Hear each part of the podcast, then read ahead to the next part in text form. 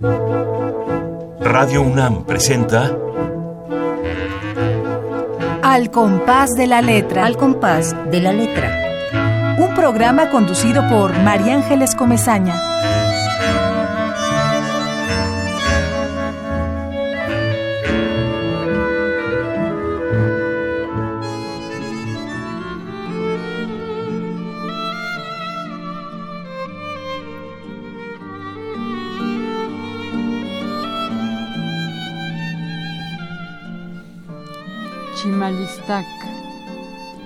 Todos los silencios se parecen, pero ninguno como el de Chimalistac. En la fuente sin agua era duro como la piedra y como la piedra desnudo, pero la piedra no era la piedra todavía. Las cosas callaban y yo era niña. Libre el silencio era todo o casi todo. Los árboles al borde de ser árboles hasta que la voz de mi madre llamaba a comer. Mientras busco entre las piedras el rastro de aquel tiempo, alguien pasa y mira la casa amarilla que ahora es blanca. Mira la ausencia de mi madre en la ventana. Mira, no mira nada y se marcha. Sus pasos se llevan a aquella niña lejana para siempre.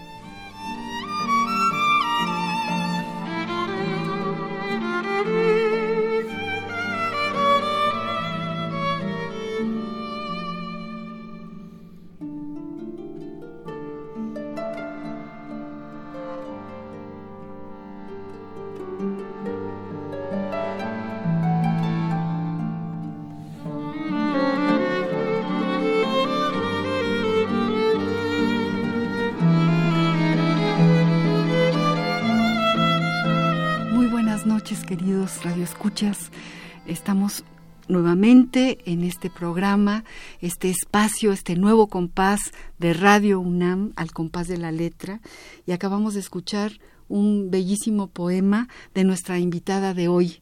Eh, siempre decimos invitados de honor, es un honor, un gusto, una delicia estar con la poeta, la escritora, la guionista Beatriz Novaro, Beatriz, gracias por estar aquí con nosotros. Gracias a ti, María Ángel. Estoy muy contenta de estar contigo esta noche. Bueno, pues se llena, se llena de, de, de, cariño, se llena de alegría este programa que, como todos ustedes saben, trata de darle un espacio a, a, la poesía que en este momento más que nunca muchos creemos que es muy importante y que hay que tenerla cerca para sentirnos personas y para que a muchos no se les olvide que todavía existen personas en este momento histórico. Eh, como siempre, queridos amigos, eh, nuestra poeta, nuestros poetas invitados, eh, eligen una palabra, porque esta palabra es una ruta que, que atravesará los 55 minutos de la tarde de hoy. Y nuestra querida Beatriz eligió la palabra huérfana. Y yo le pregunto, antes de nada, para que vayamos entrando en el tema, antes de hablar de ella, porque vamos a hablar de su magnífica trayectoria, es una extraordinaria eh, escritora, una poeta eh, mayor, yo diría, de las mujeres poetas que dicen muchas, muchas cosas importantes para otras mujeres y para hombres también, obviamente. Eh, ¿Por qué huérfana, Beatriz Linda? ¿Qué, qué te evoca? la palabra, cómo se asoma esta palabra a tu poesía, a tus espacios. Cuéntanos. Pues yo creo que es un estado, o sea, no, claro, tiene por supuesto el, sentido básico de perder a tus padres, pero yo, yo creo que, que más allá de ese, de ese eh, asunto específico, es un estado de ánimo, ¿no?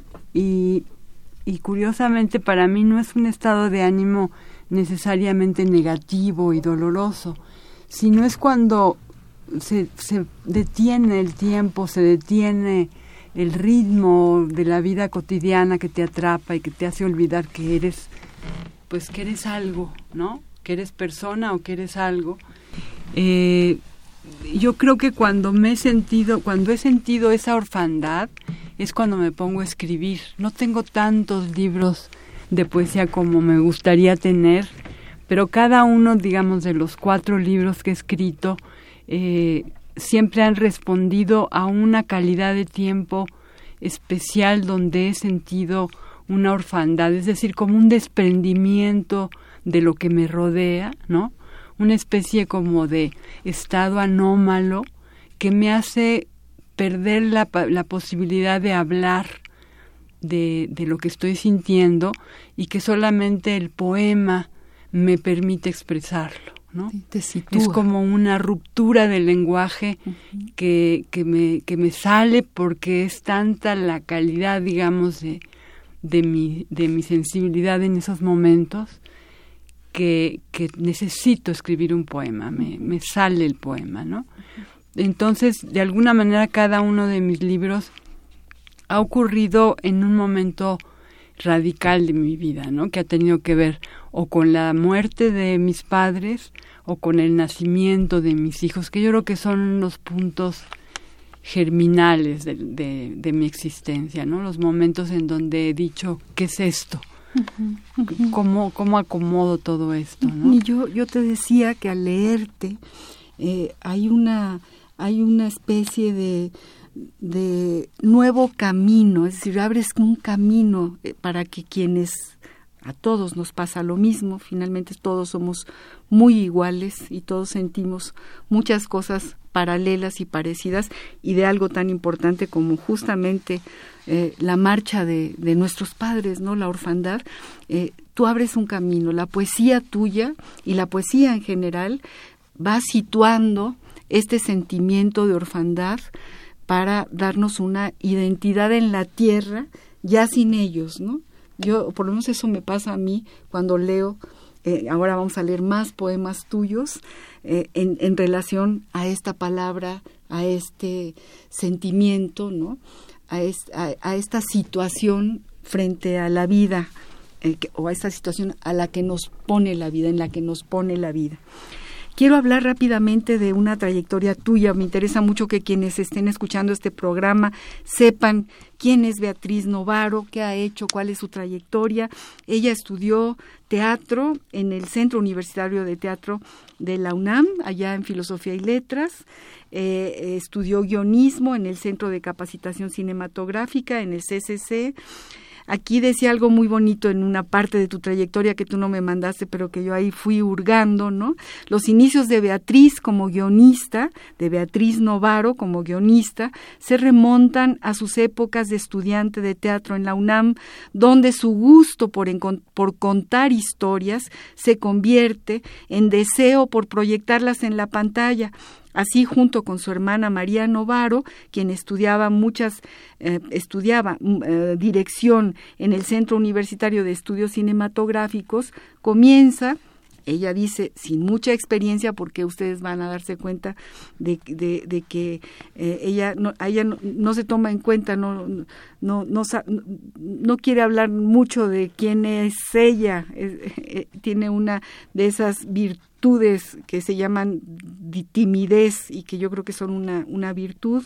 En fin, comienza sin mucha experiencia a escribir y poco a poco la práctica le irá enseñando cómo es la escritura de un guion cinematográfico.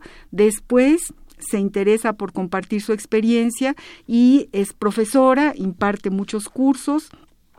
Ha publicado tres libros de poemas, Un tren de luz, caja de resonancia, desde una banca del parque, ha escrito guiones de las películas que todos seguramente conocen y conocemos, Lola, Danzón, Jardín del Edén y Viaje Redondo. También escribió dos obras de teatro, De Paso y Manga de Clavo, una novela corta, Cecilia todavía, y un cuento para niños que se llama hombre al cielo.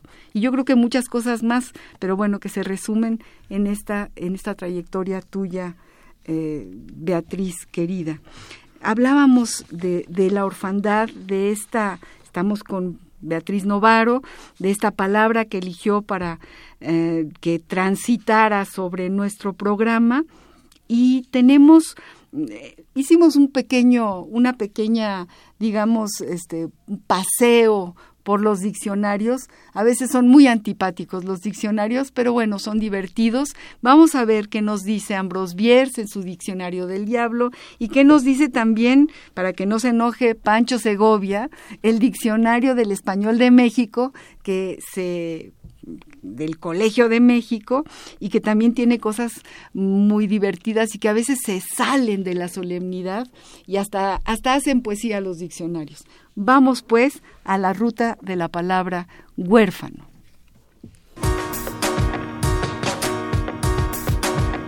La ruta de la palabra.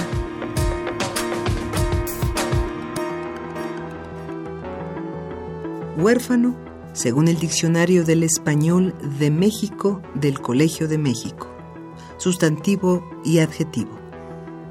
Persona generalmente menor de edad que ha perdido a sus padres o a uno de ellos. Quedar huérfano, ser huérfano, huérfano de padre, huérfano de madre. Huérfanito.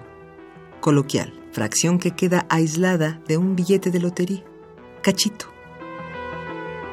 Huérfana singular femenino. En tipografía, línea de menor extensión que la sangría o menos de seis caracteres. Hay que corregir las huérfanas en ese texto.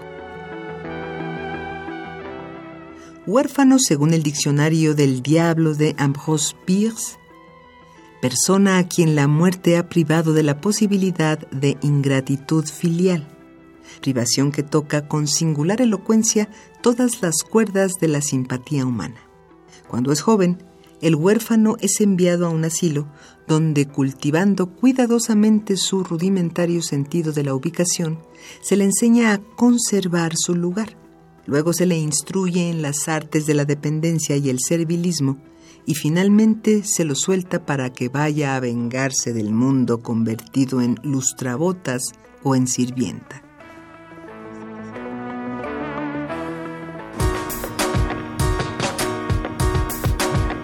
La ruta de la palabra.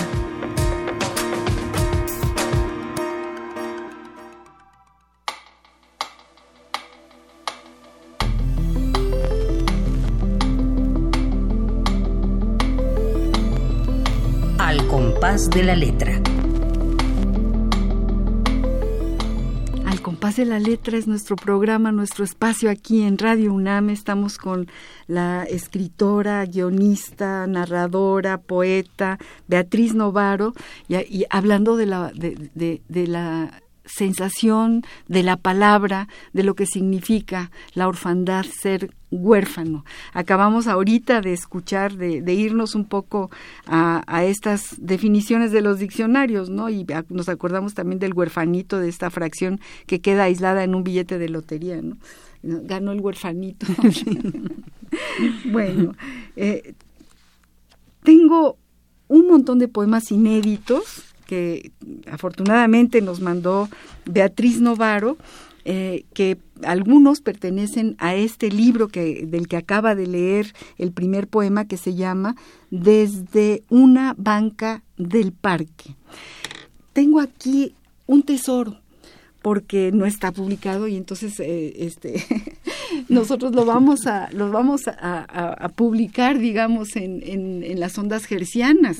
Tomen nota todos aquellos que nos estén escuchando no y me doy cuenta de que Beatriz se ha puesto a hablar con los poetas. Es algo que me parece maravilloso.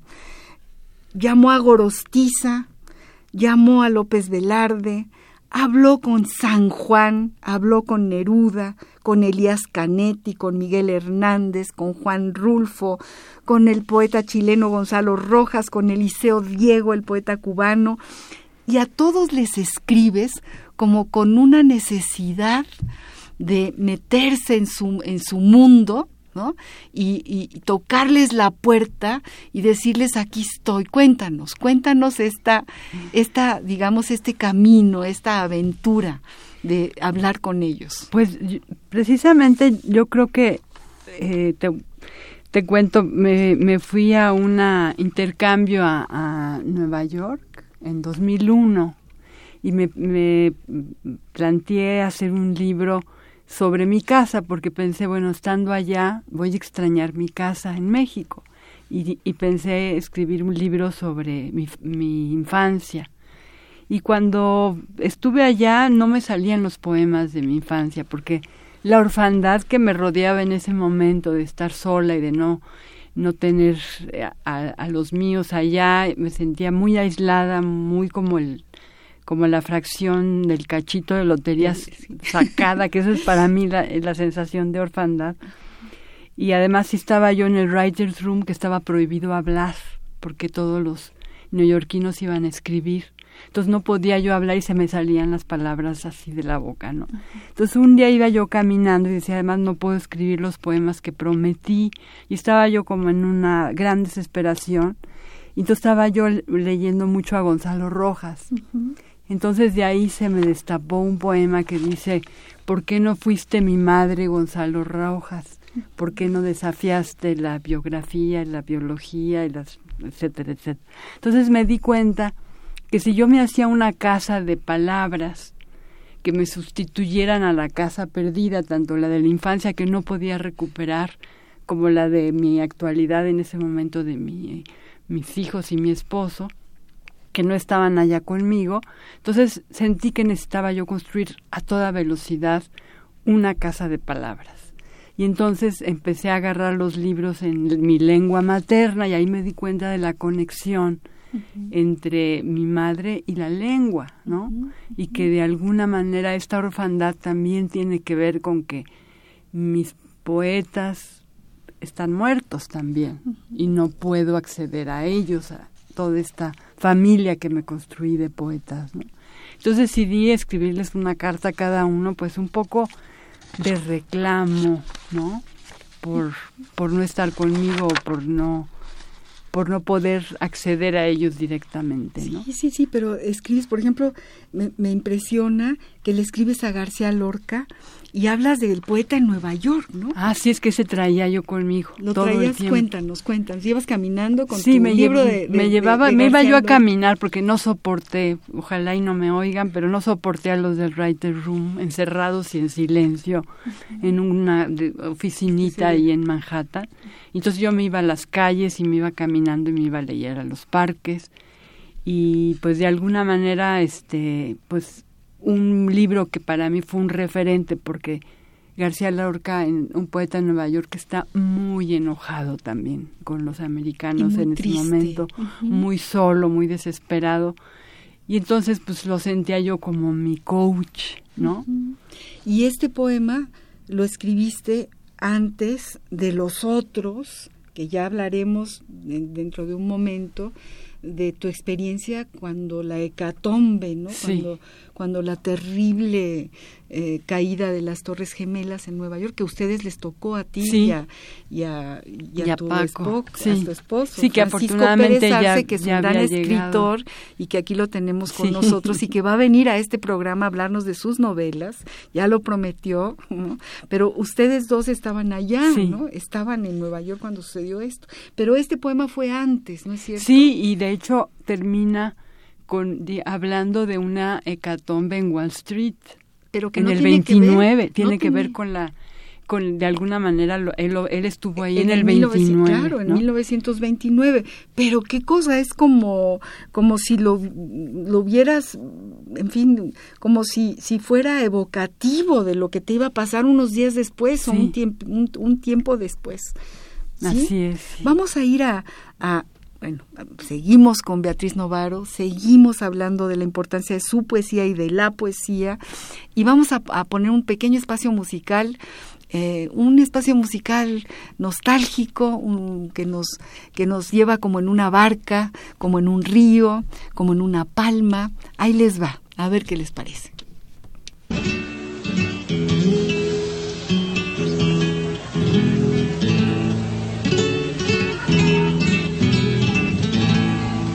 A la orilla de un palmar. Yo vi de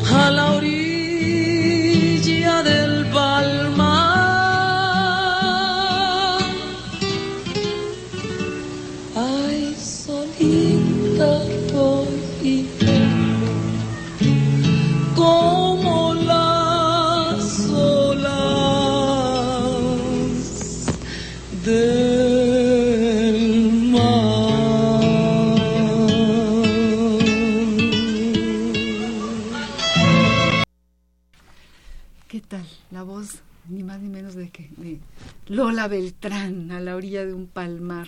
Precioso. como, sí, nos acaricia. Sí. Es una especie, es una caricia eh, nuestra, nuestra Lola Beltrán en esta maravillosa versión, ¿no? De la, a la orilla de un palmar. Estábamos hablando, estamos con Beatriz Novaro, de, de su acercamiento a sus poetas idos, ¿no?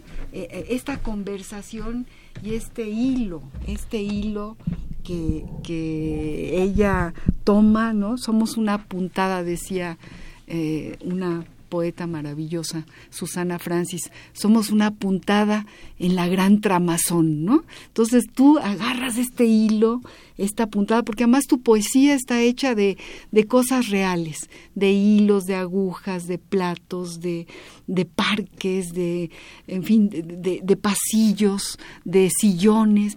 Recuerdo un poema tuyo cuando estabas sentada, eh, eh, cuando había muerto tu padre, en esos sillones de piel que hacían ruido, ¿no? Entonces todo eso eh, evoca realmente unas, no- nos llevas directamente a la situación, ¿no? das en, ese, en ese clavo.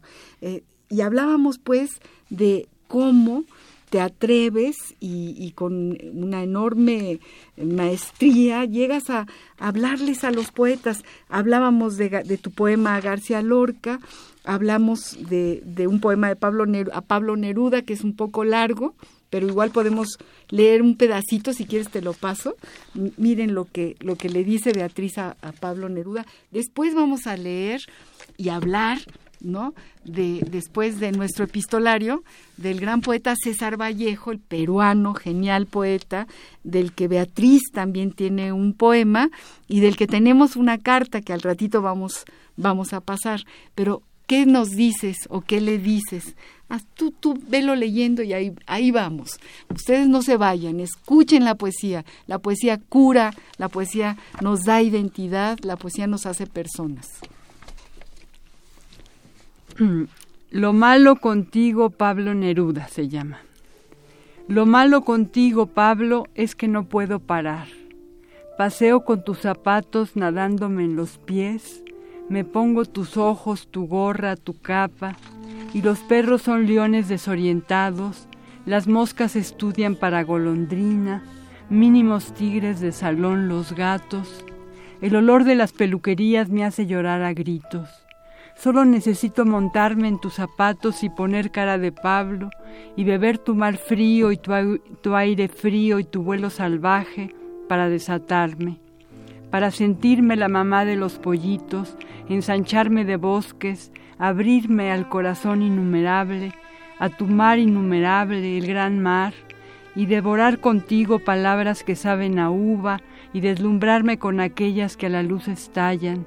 Sucede que no me canso cuando leo tus calles sucias walking around.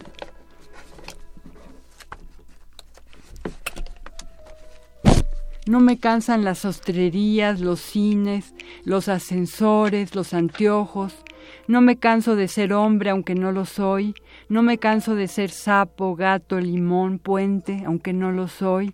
No me canso de ser tú, de ser yo, de creerme el dios pan, de ser poca cosa, una mancha de musgo entre las piedras, de ser una boca, un brazo, un calcetín. Sucede que hay naciones de pájaros, muchedumbres de hojas, que las cebollas son constelaciones y redondas rosas de agua sobre la mesa. Sucede que veo correr ríos de salsa de tomate por la calle, inundar mi cocina y mi guisado. Sucede que la luna es reloj universal, levadura del corazón, lámpara del cielo. Lo malo contigo, Pablo, es que hay que trabajar y hay que dormir, y yo quiero más y más enumeraciones, más metáforas, más comas, y es que tus comas no son como las demás, valen mucho, son appetizers, tus comas son vasos de buen vino y yo brindo con ellas. Nos advierten que seguimos en pie, que tenemos mundo para rato, que aún no se acaban las alcachofas, los cocodrilos, las coles con faldas, las bellotas rugosas, los mangos. Me hice adicta a tus comas, Pablo, no es sano. Y por cierto, ¿no tendrás por ahí una oda al aguacate? Necesito más goterones, me urgen casas húmedas, barros confusos, animales, más ventanas mojadas por la lluvia y lunes que ardan en tus martes poemas chubascos, mares anchos y lloviznas sabias como el mar. Tienes tantos mares y yo tan pocos, tantas olas transparentes, Pablo, y yo que no estoy en isla negra rodeada de chimeneas de piedra y de proas de barco y gaviotas y de sal serena. Por eso necesito tus encabalgamientos para galopar a gusto, necesito tu inagotable aire, tu lodazal suculento, para encenderme y estar a la altura del Machu Picchu. Necesito tus pulmones para morir de amor y de noches que son mañanas y de tardes que son mañanas y de mañanas que son. Basta ya, Pablo, no más tomates, limones, manzanas, ni paraguas, ni ombligos. Me intoxicas, no puedo parar, no voy a parar, ni lo pienses, ¿cómo quieres que pare? Dame tu mejor tristeza, solo así quizá puedo aceptar que tanta vida se acabe, que solo sea, como dices, un préstamo de huesos.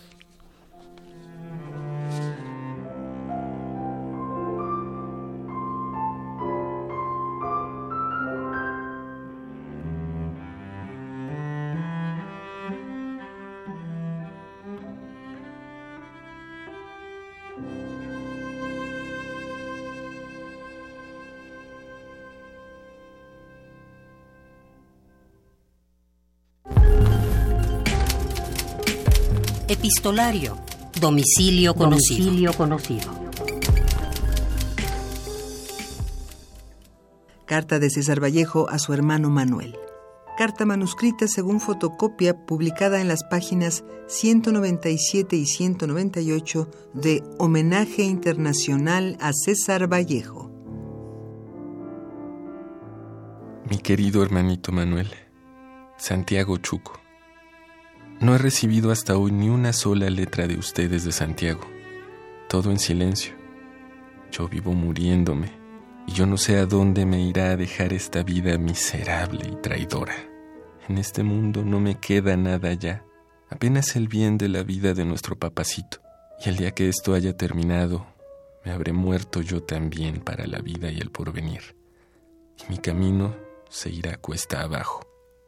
Estoy desquiciado y sin saber qué hacer, ni para qué vivir. Así paso mis días huérfanos, lejos de todos y loco de dolor. Tu hermano que te ama, César.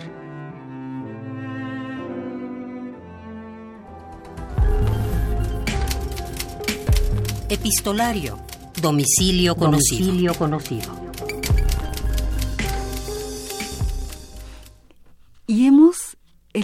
Esta carta para quienes acaban de prender el radio tengo que repetir que tenemos el gusto y el honor de tener a, Beatriz Novaro con nosotros, leyendo su poesía, hablando de sus palabras.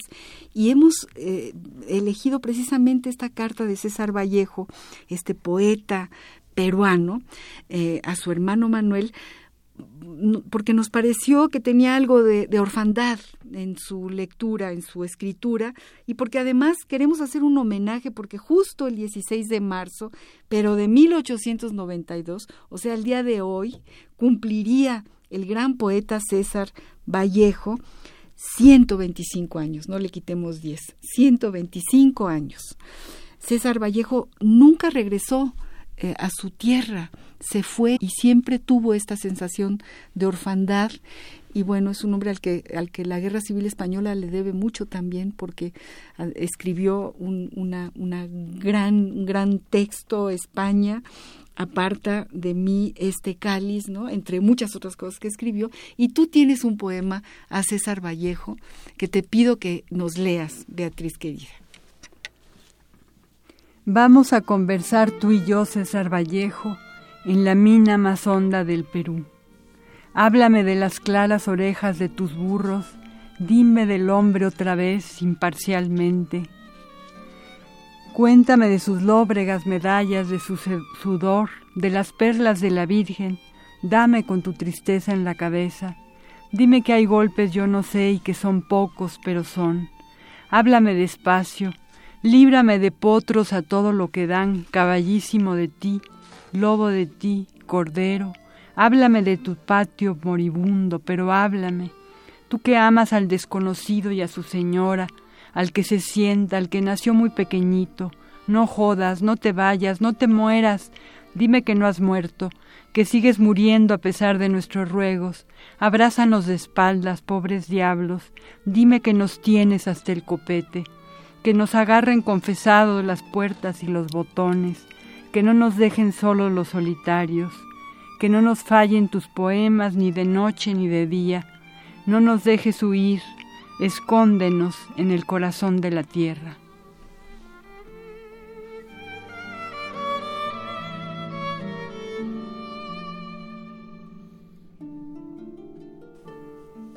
En el corazón de la tierra. Tomas la materia, de la poesía de Vallejo, de Neruda, de Gorostiza, y haces con ella, la haces tuya y, y, y, te, y, ya no estás sola, porque es una de las cosas importantes de la poesía para todos los solitarios, ¿no? La poesía es una compañía muy, muy importante y en este caso, incluso con lo que nos habías contado, Beatriz, de, de, tu, de tu caminar por aquellas calles de Nueva York eh, con tu libro de García Lorca en el pecho, ¿no? Y, tratando de hablarle a todos estos eh, grandes poetas que, pues que, que, que, nos apuntalan, ¿no? Que apuntalan la vida y que tú, bueno, retomas como poeta que eres también en tus propios poemas. Quiero decirles que tenemos, eh, como ya van 34 minutos de nuestro programa, para que no se nos vaya a olvidar y para que todos los radioescuchas sepan, tenemos un, aliado, un aliado que verdaderamente le agradecemos muchísimo que sea nuestro aliado, es el editor eh, Juan Luis Bonilla, que tiene la editorial Bonilla Artigas Editores, y siempre nos regala libros, nos manda a este programa, al compás de la letra, libros para los radioescuchas. Así que, amigos queridos, tenemos el libro La Creciente y otras narraciones de Armida de la Vara, y tenemos un libro sobre Sor Juana que se llama Amigos de Sor Juana, precisamente sexteto biográfico escrito por Guillermo Schmiduber de la Mora, que es un investigador que vive en Guadalajara, especialista en Sor Juana y en Elena Garro. Es un dramaturgo, además, que hace cosas muy interesantes sobre Elena Garro y sobre Sor Juana. Pues estos son nuestros dos libros. Le agradecemos a Juan Luis Bonilla, a quien también tenemos mucho afecto. Y además aprovechamos para decirles que el próximo sábado a las 18 horas en la librería Bonilla, que eh, está justamente en la, a ver si no lo puse yo mal, déjenme decirles dónde está la librería Bonilla, que siempre me olvido, en Miguel Ángel de Quevedo, muy cerquita, a ver, por aquí lo tengo que tener, permítanme un segundo, mm, déjenme decirles dónde puse yo el, la dirección de la librería, eh, permítanme un momentito. Bueno, si no la tengo en este momento, les pido allá a mis queridos productores que me ayuden a decir dónde está, dónde está la librería. Está muy cerca de una tiendota grande, grande, grande, una mega tiendota, en, ahí en, Miguel Ángel de Quevedo, a una cuadra, para los que no sepan que ese es el referente, y esa es la librería Bonilla. Entonces ahí va a haber un circuito de poesía y va a estar Andrea Montiel, Ramiro Ruiz Durá, Juan Vadillo, van a tocar la guitarra, así que todos están invitados ¿eh? este próximo este próximo sábado. Ojalá y contemos con su querida presencia y en un ratito ya les digo exactamente el, el eh, la dirección exacta. Allá me están diciendo que si, queremos poner música, creo que si queremos vamos a música después de este maravilloso poema que, que leyó Beatriz Novaro sobre Vallejo, eh, haciéndole un homenaje porque hoy cumpliría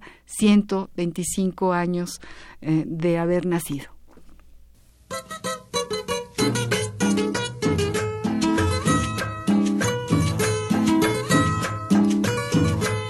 Yo no tengo ni padre ni madre que sufran mis penas. Huérfano soy. Solo llevo tristeza y martillo en el alma. El cruel dolor de no hallar una mujer, una mujer buena. Que me llene el vacío tan grande que ellos dejaron. Con tierno amor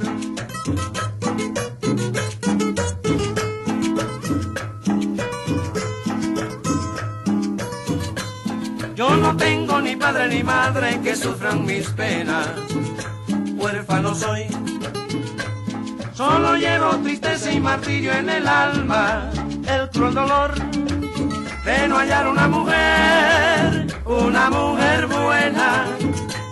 Que me llene el vacío tan grande que ellos dejaron. Con tierno amor. Yo no tengo padre, yo no tengo madre, yo no tengo a nadie que me quiera a mí desgraciado nací, soy un pobre huerfanito. Yo no tengo padre, yo no tengo madre, yo no tengo a nadie que me quiera a mí. Sin padre ni hermanito, no hay quien se apiade de mí. Yo no tengo padre, yo no tengo madre, yo no tengo a nadie que me quiera. Qué triste es vivir sin padre, da pena un hijo que llora, pero es horrible, señora, el espiral de una madre.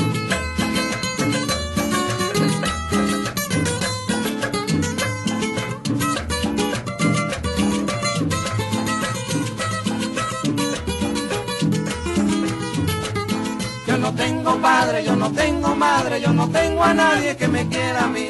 Qué desgraciado soy yo, qué desgraciada fortuna. Yo no tengo padre, yo no tengo madre, yo no tengo a nadie que me quiera a mí. Hay muchos que tienen dos y yo no tengo ninguna. Yo no tengo padre, yo no tengo madre, yo no tengo a nadie que me quiera a mí. Que yo no tengo padre, yo no tengo madre, yo no tengo a nadie que me quiera a mí. Yo no tengo padre, yo no tengo madre, yo no tengo a nadie que me quiera a mí.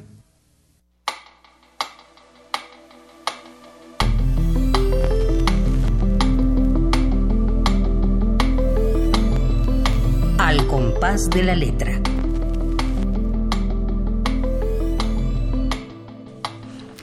Estamos en en la poesía, en la pura poesía, con Beatriz Novaro, leyendo poemas de, bueno, dedicados a Neruda, retomados de la, del ovillo de grandes poetas como Neruda, como Gorost bueno, de Gorostiza todavía no hemos leído, pero ahora acabamos de leer este gran poema de César Vallejo. Y, y yo te pregunto, Beatriz querida, eh, que nos cuentes de esta tremenda experiencia que dio para la poesía, que fue tu, estancia en Nueva York cuando sucedió este terrible caso brutal, terrorífico, ¿no? que, que cimbró a la humanidad entera. Eh, ¿Sirve la poesía para entender, por lo menos, estas heridas, esta enorme herida? ¿Sirve? Pues yo creo que es, este lo escribí mucho tiempo después, ¿no? Yo creo que eh, a veces te sirve, mm, pero mm, digamos, la palabra entender es la que no creo que me, que me, realmente me convenza, ¿no? Yo creo que más bien sientes una especie de, de, de caricia mientras estás como bordando con palabras una experiencia, ¿no? Como que hace que, que las experiencias tengan un sentido, ¿no? Como que gracias a, a la escritura les intentas dar un sentido. Cuando dejas de escribir ese poema vuelven a perder ese sentido, ¿no? Y a veces regresas a leer ese poema u otros poemas de otros poetas y sientes que estás como reconociendo el sentido y que todo tiene una razón de ser y, y un significado profundo, pero yo creo que luego eh, se borra, ¿no? Que no es curativa, no es, de alguna manera es una catarsis que dura lo que dura el poema, ¿no? O la escritura del poema que puede llevarte mucho tiempo. Pero ahora digamos que yo lo leo, ¿no? Yo me doy cuenta que, que, no, que este poema que escribí sobre el 9-11 no lo vivía, digamos, no lo viví tan intensamente como ahora que lo pienso, ¿no? En ese momento estás en un estado, este estado anómalo que te digo que para mí ese es el de la orfandad. En este caso, pues es una orfandad de, de, de, de, de lógica, ¿no? O sea, lo que fue el 9-11 fue una ruptura en tu lógica, en la lógica colectiva de un grupo de gentes que en lo absoluto se lo esperaban, ¿no? Claro. Entonces, de alguna manera ese estado como que, que te nubla el entendimiento, ¿no? O sea, cuando estás muy próximo al dolor o, o a la crisis, te nubla el pensamiento y no podrías ni siquiera creo que no puedes escribirlo en ese momento. ¿no? Pero pasa lo mismo incluso cuando te quedas huérfano. Exacto. En ese momento no puedes escribir. No puedes. Pero después, claro, te rescatas a ti misma a partir de las palabras poéticas. Claro que sí. O a partir de las palabras en una narrativa o, en una historia. A mí me gusta la sensación de que lo, ve, lo, lo, lo hermoso es que, es que hay esta necesidad de intentarlo, no que haya un logro. No creo que el arte logre, ¿no? Sino lo que es hermoso es esta necesidad del humano de intentarlo, ¿no?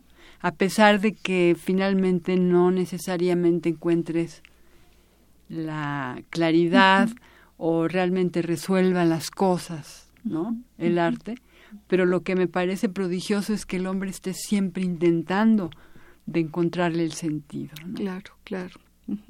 Caminante no hay camino, se hace camino al andar, ¿no? Es siempre el transcurrir, el ir, por supuesto que no, no, hay, no hay meta posible, hay justamente eh, este, este latido que va, que sigue, que se toma y va retomando de un, de un latido al otro, ¿no?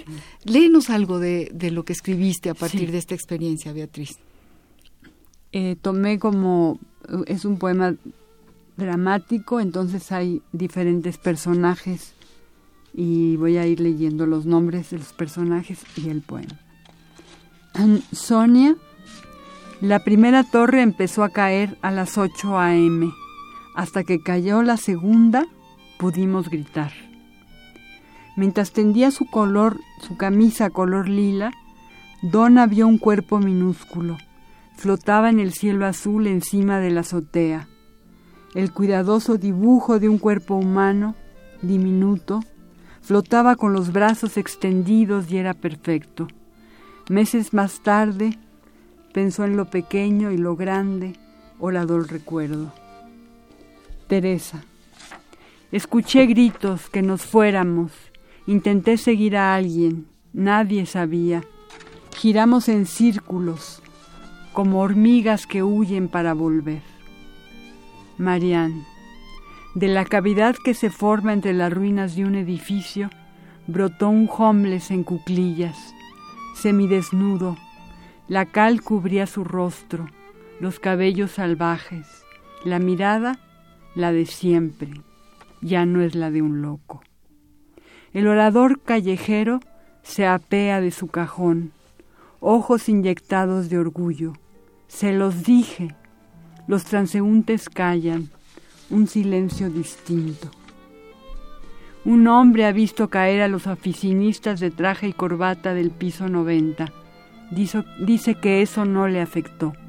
Lo que no perdona es el color espléndido que había en el cielo ese día. Mujeres viejas se dieron cita en el templo. Miraban las bancas y el piso de mármol, su frío, el Cristo de metal. Mrs. Jones. El pastor cerró mis párpados, con sus yemas limpió mis lágrimas, sus yemas frescas sobre mi piel. Los policías acordonaron las calles. No había modo de ir más allá de tres cuadras. En la televisión, la mirada de loco del presidente.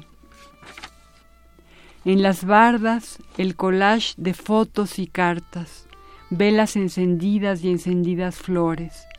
Una jovencita rubia de lentes, extraída de un álbum de high school, sonríe al futuro. El cartel vecino a ella la despoja. No nos quiten las ruinas ni el polvo. Al fondo de la quinta avenida, el humo blanco, acero doblado como un lienzo, comercios espectrales, camino hacia allá, no sé para qué. Mi, mi reflejo me asusta en un aparador desnudo, me sorprende ser alguien.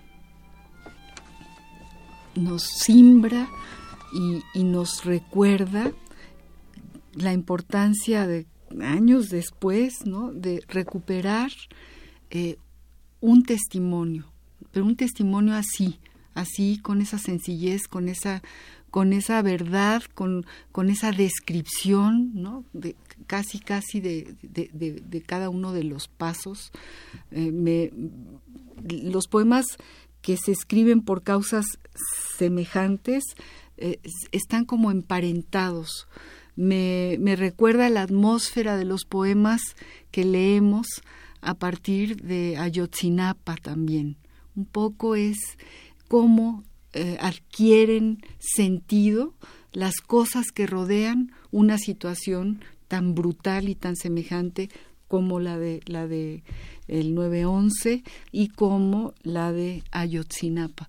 Ahí el escritorio, la cal, la tierra, el polvo, ¿no? Son como atmósferas que, que, que, que llegan al, al, poema. Tenemos casi cuatro minutos para que se termine, no puede ser, tenemos muchas más cosas que hablar con Beatriz Novaro, es una probadita nada más, ella vendrá muchas otras veces.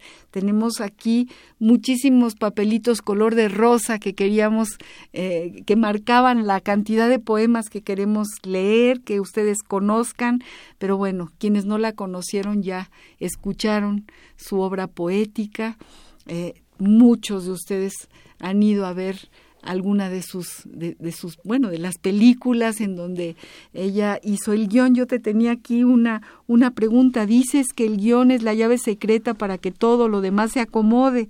Y te preguntaría cuál sería la llave secreta de la poesía. ¿Cómo le haces para acomodar los sentimientos, eso, en un plato, en una taza, en un pasillo, en una tarde, en, en, en la muerte, en el viento? Como en, en, el viento que cala y que duele. Pues fíjate que precisamente por eso no puedo, digamos, estar nada más con los poemas, porque los poemas no tengo ninguna secreto, ni llave, ni nada. en los guiones sí, es, hay más técnica, pero en la, la, escritura de la poesía es siempre una sorpresa. Bueno, yo invito a nuestros radioescuchas a escribir. Los invito a que nos manden sus textos. Hace mucho que no recibimos un texto de todos aquellos que ahora están deseando, que están contagiados de la poesía de Beatriz Novaro y que seguramente pueden tomar el lápiz o la computadora ahora, por supuesto, o, lo que sea, o la, o la pluma o la tinta y escribir lo que sienten, lo que sienten de la orfandad, lo que sienten de, de, de la palabras que hemos estado trabajando, que hemos estado leyendo en este programa. Muchísimas gracias, Beatriz Novaro. muchas gracias por estar a aquí. Ti, María Ángeles, querida. Muchas gracias a Francisco Pérez Arce, que también está aquí con nosotros y que vendrá a hablarnos de sus magníficas novelas. Y desde luego, ahí voy a dar, darle las gracias, sobre todo, sobre todo, a nuestros queridísimos productores. A ver dónde me puso mi querido, mi querido ahí les va, controles técnicos, mi amigo Agustín Mulia, asistencia de producción, Mariana, Marianita Malagón, que es una novedad que la tenemos aquí cerca, Roberto Hernández, muchas gracias Roberto, también es nuevo ahora en la asistencia a la producción, desde luego Baltasar Domínguez, que es quien nos regaña, nos pone los letreros, nos dice que ya nos vamos, que falta medio minuto, ¿cuántos, cuántos segundos? Un segundo. Los invitamos el próximo jueves a las 8 de la noche al compás de la letra, aquí en Radio Universidad. Pronto cambiaremos el horario, poco a poco lo vamos a ir ya eh, anunciando, nos vamos a ir al, a la ruta de las seis de la tarde, pero todavía falta, ya se los iremos diciendo poco a poco. Por lo pronto, muy buenas noches, muchas gracias por estar con nosotros y hasta el próximo jueves en Al compás de la letra. Ya se retira el sol y los hombres acechan, sentados a la puerta del bar. Las parejas se van por la carretera. Y aquí viene Simón con su extraño andar. Hola Simón, ¿dónde vas tan a prisa? Para un poco, ¿qué quieres tomar? Dicen que siempre cuentas la misma historia. Es lo que esperan todos, se sienten mejor. Que tu padre murió por quemar la iglesia. Que tu desdicha es castigo del Señor. Eres tonto, Simón, y no tienes elección. De tu cráneo rapado al cero, quita esa gorra de obrero sortea la cuestión, Simón. Vuelve a enfilar tus pasos hacia la calle. Radio UNAM presentó Al compás de la letra. Al compás de la letra. Un programa conducido por María Ángeles Comezaña.